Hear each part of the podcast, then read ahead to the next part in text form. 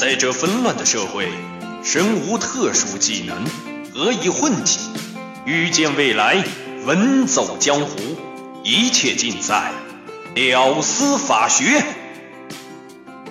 你好，欢迎来到屌丝法学，我是天生就有犯罪倾向的知心，犯罪心理学大师龙不啰嗦，他说的，哈哈，怎么回事呢？节目的最后再揭晓。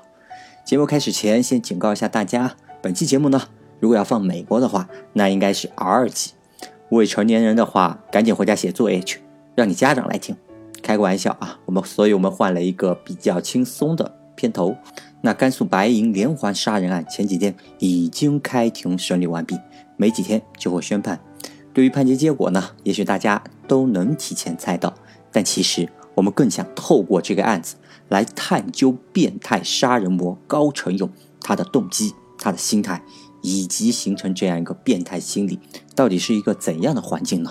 那再过几天呢，有一部电影就要上映了，叫《心理罪》，男主角李易峰。在剧中呢，就饰演一个犯罪心理学的一个天才，估计这个电影啊，就能把这个一个极其边缘的学科推到大家的视野前端，那就是犯罪心理学。那有多边缘呢？我给大家稍微介绍一下吧。那法学呢是一个大的学位，法学之下有公安学，是一级学科；犯罪科学是公安学之下的二级学科；犯罪科学之下呢？它又有犯罪原因学，犯罪原因学之下呢，又有犯罪人论，再之下才到了这个犯罪心理学，真的是极其边缘的学科呀。那犯罪心理学呢，它除了法学的范畴，同时它也是心理学的一个范畴，交叉学科嘛。那教育学呢是个大学位，心理学是教育学下面的一级学科。那心理科学呢？它又分为基础心理学和应用心理学，一个重理论，一个重实践的应用，就相当于一个理科和工科这个样子。那应用心理学呢？它之下呢有一个法律心理学，再之下才到了这个犯罪心理学。一般这种极其边缘的学科，如果不发生什么一个大案或者影视剧什么的，不会有老百姓关注的。那高成勇的案子呢？在去年下半年告破，前几天呢开庭审理完成，不久就要宣判。随着案件的这个审理啊，高模的案子就再度的回到了我们的视野。那这样的杀人魔啊被绳之以法以后，所有人都在喊啊死刑死刑死刑。其实啊，我倒觉得媒体也好，社会大众也好，是不是应该把更多的注意力放在怎么预防这样的个杀人魔再出现，或者说？在这个连环杀人魔啊杀了第一个人的时候，那及时抓捕，及时侦破案件，不要让他再去霍霍其他人。那说白了就是犯罪的预防和案件的及时的侦破，有的时候啊就是比最后的这个定罪量刑那更重要呀。那既然说到这里呢，我们今天就来说一下这个白银连环杀人案背后的这样一个侦破的一个工作，好好聊一下刑侦啊。那案情的话，我们简单说，因为大家呃新闻媒体都能看得到。案情的话，呃简单回顾啊，白银连环杀人案呢，那这个杀人魔高成勇，他从一九八八年开始第一次作案，到二零零二年最后一次作案的时候，那期间呢，一共杀了十一名年轻女性。其中呢，有部分是奸杀，那最小的一名被害人呢，才八岁。那每次作案以后呢，高成勇他还要用刀割掉被害人身上的一些器官，比如乳房啊、阴部啊，比如两只耳朵呀、双手啊什么的，手段是极其的残忍啊。那变态杀人魔这样一个阴影啊，从一九八八年开始就笼罩在甘肃、内蒙等多个地方，一直到了二零一六年八月，高成勇才在自家的小店里面。被抓获，被抓的时候呢，他的老婆和他的两个儿子根本不知道发生了什么事情，因为在老婆啊、邻居啊、朋友眼里，高成勇那就是一个老实巴交的人呀，怎么突然就变成杀人魔了呢？根本想不通。一九八八年到二零一六年，整整的二十八年，当地公安局呢领导班子那都换了八套了，案发时候还刚刚当上警察的毛头小伙，归案的时候啊。基本上已经该退休了，案子那么久才破，还真就不是警察消极怠工。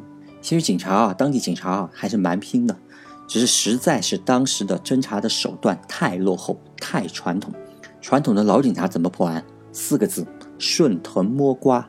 我和大家小小的说一个另外一个案子，大家就能感受到这样一个老刑警怎么个顺藤摸瓜的破案法。那两千年的时候呢，杭州的万象公园发生了一起抢劫杀人案，一对小情侣呢身上被捅了 N 刀，脖子上也被割了 N 下，死了，被抢走了几百块钱和手机。当时的杭州呢正在办全国西部的呃博览会，发生那么大一个事情啊，如果不破案的话，那真的是没脸跟老百姓交代啊。案子的悬赏金额呢，也从最开始的一万块，最后提升到了六十万，但是案子一直没有破。那为啥一直没破呢？原因就是线索太少。当时的杭州的街头啊，可不像现在到处都有摄像头，没有的。唯一的线索啊，就是离案发地不远的河边的护栏上有那么一滴血。警察啊，就怀疑这是跟死者搏斗时候，哎，凶手他伤到了。那由于在护栏上呢，就怀疑凶手把刀扔进了河里面，就为了那么一个不确定的怀疑，那警察真的是拼呀！马上两边河一堵，所有民警大冬天的也不管了，下河捞刀去。功夫不负有心人啊，那还真就在河中间的淤泥里面就把刀就给捞了出来。后来警察就拿到这把凶器，就开始分析这把刀的这个工艺、制作手法。就发现这刀啊，应该是广东的阳江一带，哎，这个地方生产的。专案组呢，就全部扑到了阳江去，一家一家的刀厂啊、刀店啊、刀铺啊去查，查了八千多家呀，哎，还真就就找到了生产这把刀的刀厂。后来就翻啊刀厂的销售记录啊，一笔一笔的翻，就翻到了很多的渠道商啊，那又顺着渠道商就找到了零售商。这个过程啊，专案组那真拼呀，走访了全国二十六个省，那甚至呢还询问了杭州市五千六百多名出租车司机啊，用了十年的时间，但最后还是有那么几十把刀，查不到买主是谁，不知去向，最后线索也就断在了这个地方。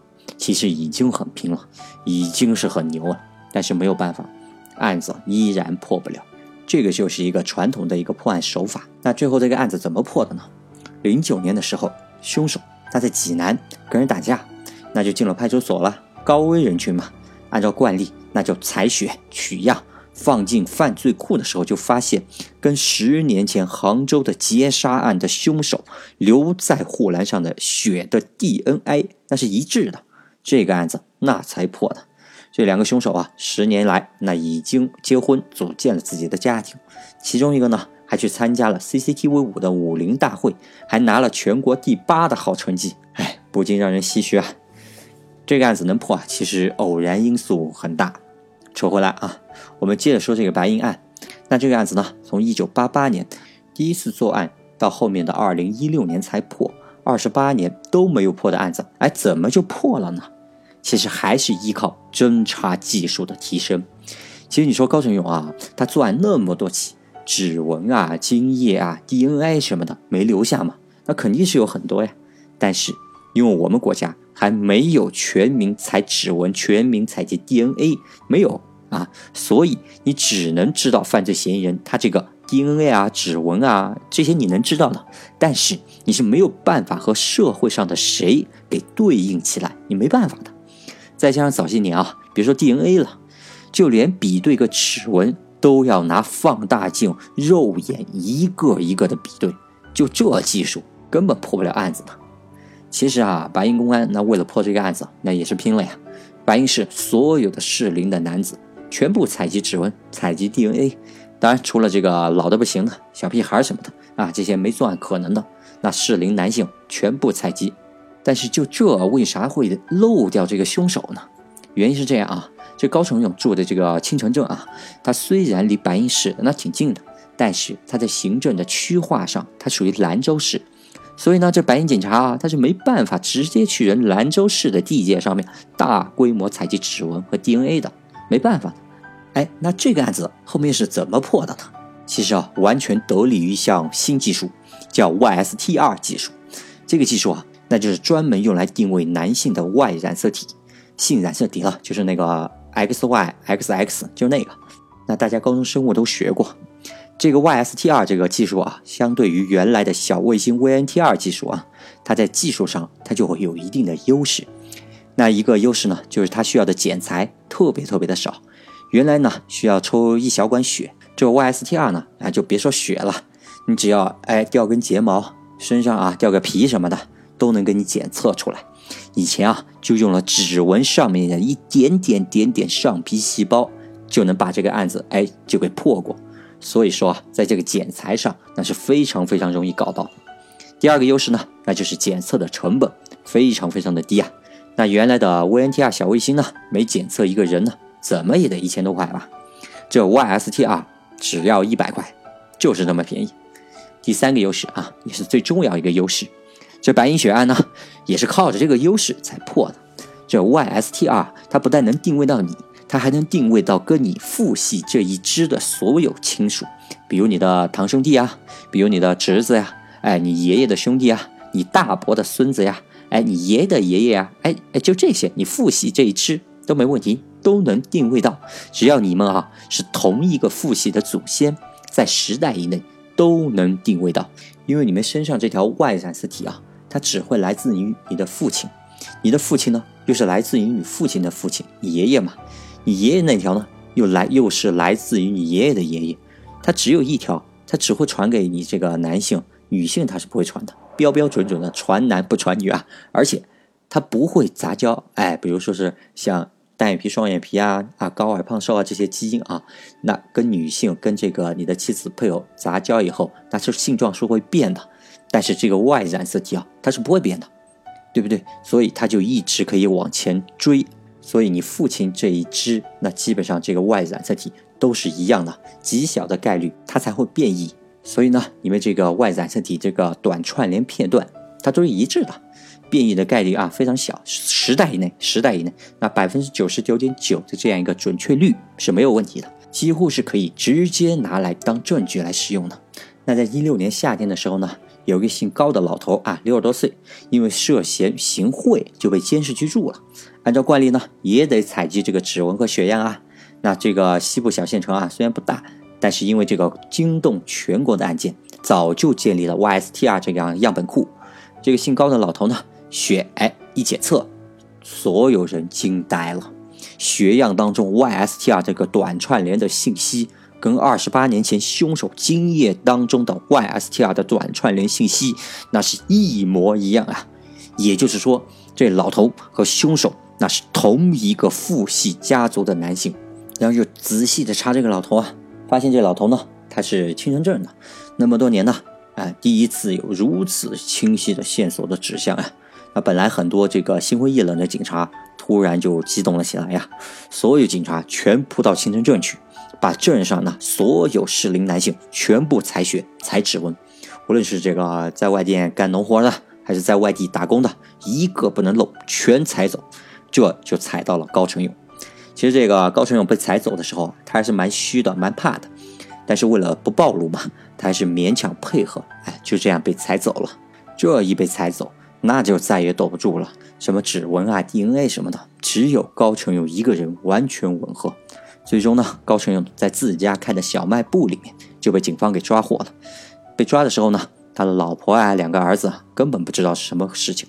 那高成勇落网以后呢？现在一审的开庭已经结束。对于这判决结果呢，大家基本上都能预测得到。但是呢，对于高成勇为什么要杀那么多人，为什么要用那么残忍的方式来杀人，啊，几乎所有人都有这样的疑问。但是没有人能说得清楚，甚至包括了高成勇的本人。高成勇落网以后呢，对于他的犯罪心理。啊，我是很愿意探究一下的，但是呢，虽然我是名律师，大学的时候啊，草草的学过犯罪心理学，但毕竟不擅长嘛，于是我需要寻求专业的犯罪心理学家他来评析。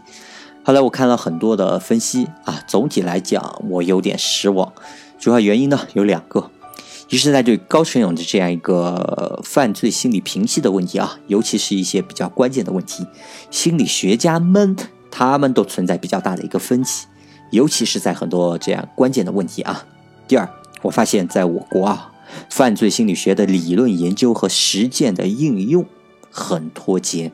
我且不说恶劣案件的预防，我就说恶性案件发生以后，那如何将这犯罪心理学它的理论应用到实践当中，帮助案件的侦破啊，让更少的人遇难遇害。嗯，在我们国家吧，我不能说没有吧，但真的是很少很少用上。在这个问题上哈，跟国外的情况完全不同。大家都知道啊，很多科学啊、很多学科理论的发展，那最后都要运用到实践。你比如像理科和工科，比如像基础医学和临床医学，比如像法学和律师的实务等等。而在国外呢，将犯罪心理学运用到了实践。在这个过程啊，已经独立发展成了一门独立的学科，那就是传说中的犯罪心理画像技术。这里预告一下啊，下期我们内容就说这个，我们就来看一下老外他是如何用犯罪心理画像技术来破案，真的是相当的精彩啊，堪比侦探小说。OK，预告完，我们来说回来，我们来看白银连环奸杀案的背后，高成勇他这样一个犯罪心理的分析吧。先看第一位专家啊，人民公安大学的一个犯罪心理学教授，名字咱不说了啊，反正这位教授名气还蛮大的。呃，反正有个什么事情啊，这位教授他都出来论呃评论一番。你比如像之前的马加爵案啊、药家鑫案呀，都是这个样子。以前在他评论药家鑫案的时候啊，啊，简直被人给骂死了，所有人都在骂他。比如像北京大学中文系的教授孔庆东啊，他就大骂。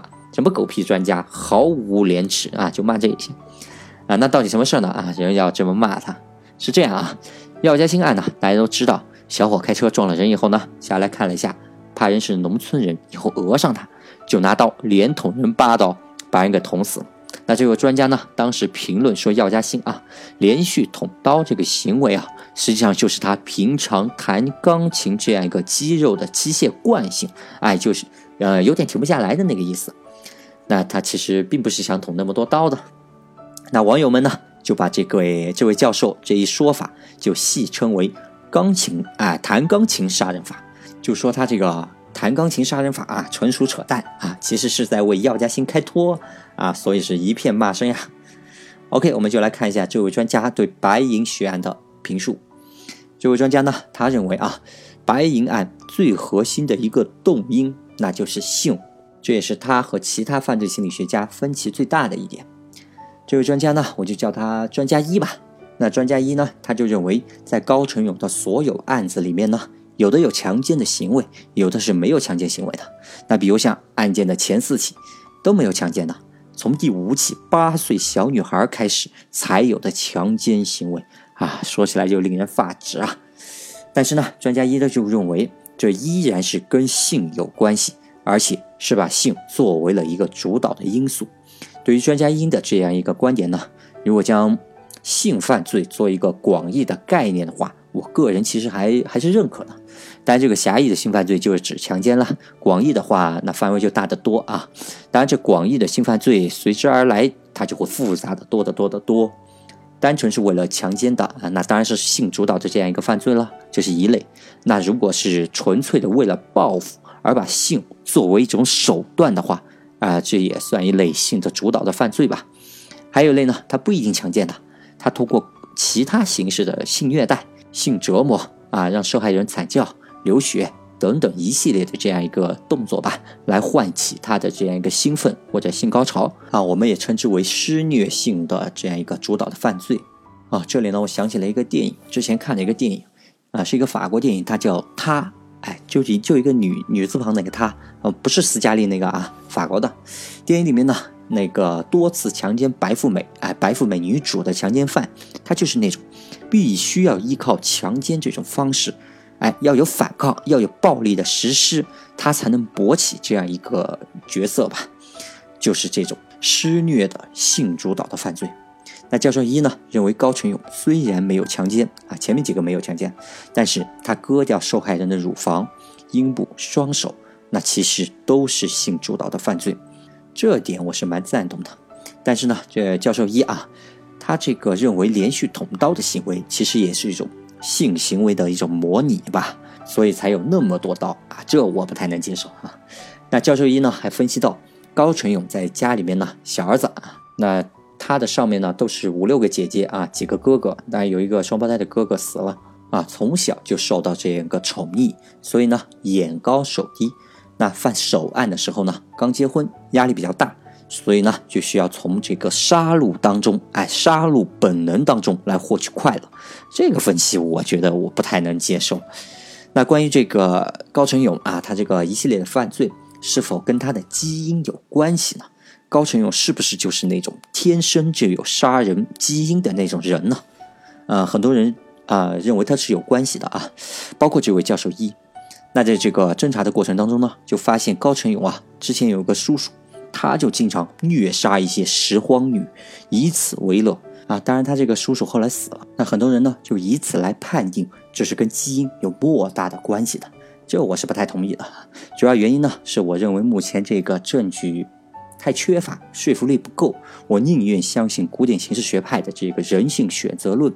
那人性选择论嘛，他就认为这是高成勇自己的这套独特性格下他进行的选择。其实呢，我俩都不太认可啊。那两者之间本来就有冲突嘛，对不对？但如果非得选一个的话，我选择后者啊。当然，我不认可天生犯罪人的这个理论啊，不是因为我自己就符合龙波罗梭。部分条件啊，比如隆布罗梭，他在解剖各种各样的头骨的时候，他就发现很多天生的犯罪者啊，他的后脑勺就有反骨，那鄙人呢后脑勺正好有块反骨，所以呢以后大家小心喽。当然，人龙不啰嗦，老爷子啊，那个年代没有基因那个东西，研究人的头骨啊、面相啊跟犯罪之间的关系呢，可以理解啊。但后来基因技术发展以后呢？有很多人又来研究基因和犯罪之间的关系，那其中呢最著名的就是零二年的时候呢，在顶级科学杂志《Science》上面就有这样一篇文章，这篇文章呢就指出我们的身体里面有这样一个基因，叫 MAO 杠 A 基因，中文名呢就叫做单胺氧化酶 A 基因，我们就给它取个外号，叫它战士基因好了。这个战士基因呢有一个很重要的一个作用，那就是。影响大脑中的五羟色胺它的分泌，而这个五羟色胺呢，它的浓度就会影响到人们用来控制愤怒的大脑这块区域的这个控制度。所以呢，知道为什么大家给它取名字叫战士基因了吧？啊，当然这个战士基因啊，它的这个攻击性和愤怒关联度啊，一般仅限于男性，在女性的这个身上的这个情况啊，它完全是另外一番情况。之前呢，认为女性也会更具攻击性啊，但之后后来新的研究证明啊，女性的战士基因，它的低表达反而会让女性更快乐。那关于这个战士基因的研究呢，当然我们国家也有很多人的质疑啦，包括我们国家的科学家们啊，比如在零九年的时候，吉林卫生厅呢有一个重点的实验项目，就想来研究这个基因，作者呢是吉林大学的一个女博士啊，她就到监狱里面啊进行了这样一个采样。采集了九十一名杀人犯呀，还有这个故意伤害罪的呀、强奸罪啊、抢劫罪啊等等这些暴力犯罪，呃，这个罪犯的这样一个基因。采集以后呢，就做实验组。另外呢，又采集了一百零一名正常男性的基因来做对照组。那就比对啊，就比对两组人他们这个战士基因，看看这个基因哎表达明不明显，哎是不是这一组啊这个犯罪犯组。他们的这个基因表达就会弱一些，是不是正常男性？他们这个表达就会强一些。那最后的实验结果显示啊，六个字，无统计学意义。也就是说，这个战士基因啊，在两组人当中没有明显的哪组人比哪组人表现更强烈，哪组人要低，没有的。所以如果说啊，这战士基因那跟愤怒有关系的话，那跟犯罪未必就有密切的关系。说完基因，说回来啊，咱们还说这个教授一。虽然大家都吐槽他，但我个人对这个教授一还是一个蛮复杂的心态啊。当然，分析这个案子的不止教授一啦，比如还有教授二，他就认为啊，高成勇他不是性主导的一系列犯罪，他就认为这是一起以毁坏尸体与性侵犯作为一个基本的手段，哎，只是手段啊，以寻求控制感来作为一个动机的一系列犯罪。比如，他认为为什么前四起案件高成勇都没有强奸呢？那是因为这是高成勇的一种内心的不屑和鄙视。这是教授二的这个总结性的分析啊。当然也不止教授二，还有教授三。那教授三呢，他就认为高成勇是在愤怒主导下的这一系列的犯罪。愤怒的背后呢，是生活平衡感的缺失。愤怒是高成勇的主要犯罪导向。高成勇嘛，两次高考就失败了嘛，加上本来选上的飞行员，因为政审的问题，那也选不了了，当不了了，心里就产生了极端的不平衡感。那后来呢，女朋友也觉得他没啥前途了，也离开了他。那么据此，教授三呢就认为这一系列的这个犯罪的动因，其实就是两个字：挫折。他认为高成勇的行为是符合。多拉德、米勒等人，他们提出来的这个挫折攻击理论，这教授三呢，用经典的挫折攻击，哎，来做一个解释。其实跟教授二这个对生活不平衡这个泄愤，我觉得有点像。但教授三啊，说高成勇缺乏共情，就这一点，我是相当的赞同呀。共同的共啊，情感的情，我认为呢，这是一种极其严重的心理疾病啊。这种人啊，不太能感受到别人的情绪，他感受不到的。当然，这不是可不是这个情商低那么简单啊，这是正儿八经的心理疾病。其实不光高成勇了，很多连环变态的这个杀人碎尸案的，他们这个案犯都是缺乏共情，他们是不太能感受到别人的痛苦的。比如啊，我们看到朋友哎切菜切菜切菜切西瓜或者之类的，切到了小手指，哎小手指给切掉了，我们是很能感受到，至少能感受到一定程度的痛苦的。但是在这些缺乏共情的人的眼中啊，手指被切掉，就跟你摘掉眼镜，那感觉是差不多的，不会觉得你痛苦的，他们不会体会到的，这也是很严重的心理疾病啊。要平常的话，我们别说切掉手指了，我们看朋友脸上稍微不高兴一点点，我们都能及时的感受到，更别说这样极端痛苦的情形了。但是呢，他们就是不能感受到，哈哈，比如把这个双手啊和双耳啊、乳房啊割下来这些。跟我们平常切肉，在他们眼中是一个感觉，不会有什么痛苦的，好吧？关于教授们的分析，我就说到这里吧。前面我也说过了，我对这个心理学家们的这个分析，总体来讲，我呃有点失望啊。一个原因呢，就是因为他们内部的分析相对分歧较大。当然，学术嘛，百家争鸣有它的好处，但是在心理学这个问题上啊，它可不完全是一个社会学科呀，它是有一定自然科学的属性的呀。尤其是哎，如果你要运用到了实际案件的侦破过程当中，那要是教授一和教授二他们推测的凶手是不一样的，哎，教授一就认为是一个多人的一个白人作案，教授二就认为是一个黑人作案，那你让警察朝哪个方向侦破吧？让警察怎么个排查嘛？啊，但我说美国才那么多黑人白人啊。那前面咱们提到啊，咱们国家现在破案啊，主要看传统的办案经验和现代的科学技术啊。但是呢，在国外还有一项很牛很牛的技术，咱们其实基本没用起来。这个技术。就是马上要上映的电影《心理罪》里面应该会有很好的体现。当然，电影我还没看到啊，那还没上映吧？我估计会是我想象的那个样子。男主啊，他饰演着这样一个犯罪心理学的一个天才，反正就各种开挂啊，各种推测。我猜跟本格派的这样一个侦探小说应该差不多。那说半天呢，其实这个技术啊，就是犯罪心理画像技术。所以呢，大家这个侦探小说里面看到的，像柯南那样啊，各种开挂、各种推测啊、各种推理破案，一定程度它是真实的。好的，本期节目我们就说到这里，我们下一期节目呢，就专门聊下美国的犯罪心理学在真实案件当中的运用。感谢大家能听到最后，能听到最后的都是真爱。如果真爱们呢能顺手转个发，那在下就感激不尽了。哈哈哈哈好的，本期我们就说到这里。我是志新，我们下期再见。